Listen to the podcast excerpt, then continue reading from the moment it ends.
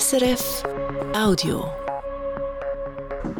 Da ist das Regionaljournal Bern, Fribourg-Wallis, der Mittag mit Leonie Marti. Die Universitären Psychiatrischen Dienste Bern, kurz UPD, bauen kurzfristigen Teil von ihrem Angebot ab. Es geht um Stellen im Sozialdienst, die gestrichen werden per Anfang Februar. Auch das Bildungsangebot Recovery College, ein Freizeitzentrum und eine Holzwerkstatt. Das schreibt die UPD den Vormittag in einer Mitteilung. Es sei nicht mehr genug Geld, um für die Angebote weiterzuführen. Der Kanton hat Anträge für Unterstützung abgelehnt. Im Sommer, ging mehr aber auch im Frühling und im Herbst ist es häufig trocken, die Wälder leiden.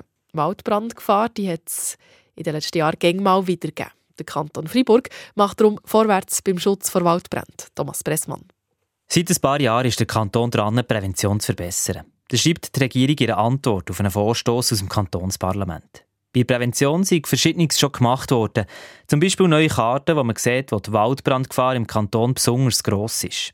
Jetzt geht es noch darum, bei Bekämpfung vorwärts zu machen.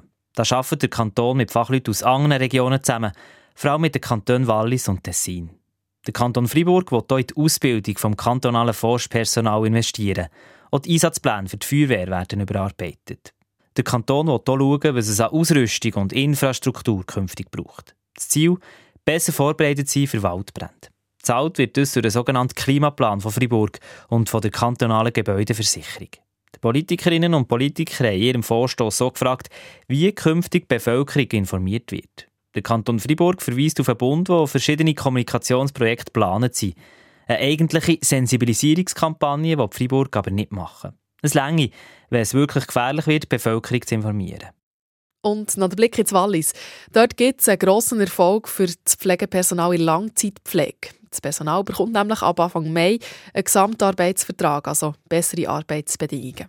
Der Kanton reagiert damit auf die Pflegeinitiative, die die Schweizer Stimmbevölkerung vor gut zwei Jahren hat angenommen Der Kanton und die Arbeitgeber befürchten nämlich auch, oder befürchten auch, dass das Personal aus dem Kanton Wallis abwandern könnte, weil es in den anderen Kantonen bessere Arbeitsbedingungen gibt. Was auffällt, das Tempo. Der Kanton hat sich schnell mit den Institutionen einigen Wieso? Der CH-Redner Matthias Salzmann, Vizedirektor von Avalems, von der Vereinigung der Walliser Altersheim, darauf angesprochen. Er sagt, also für mich sehr erstaunlich, dass man innerhalb von ein paar Monaten, das heisst im Oktober 2022 hat man mit dem angefangen und im Dezember 2022 hat man das in der BDGV bereits verabschiedet. Also äh, innerhalb quasi einem Jahr ist der erledigt. Es ist äh, ja eine sehr kurze Zeit. Aber das zeigt vielleicht auf, dass innerhalb von diesen beiden Organisationen die Unterschiede nicht sehr groß waren, aber es hat Unterschiede gegeben. Das zeigt vielleicht auch auf, dass der Wille da war, wirklich jetzt etwas, etwas vorwärts zu machen. Das zeigt es sicher auch. Und ich meine, ich glaube, Covid hat gezeigt, dass man muss irgendwie alle am gleichen Strick und sonst geht es nicht. Das sagt der Matthias Salzmann von der Vereinigung der Walliser Altersheim. Bessere Arbeitsbedingungen für das Pflegepersonal in Langzeitpflege im Wallis. Was genau besser wird, das ist ja Thema heute Abend im Regionaljournal ab der halb sechs. Das war ein Podcast von SRF.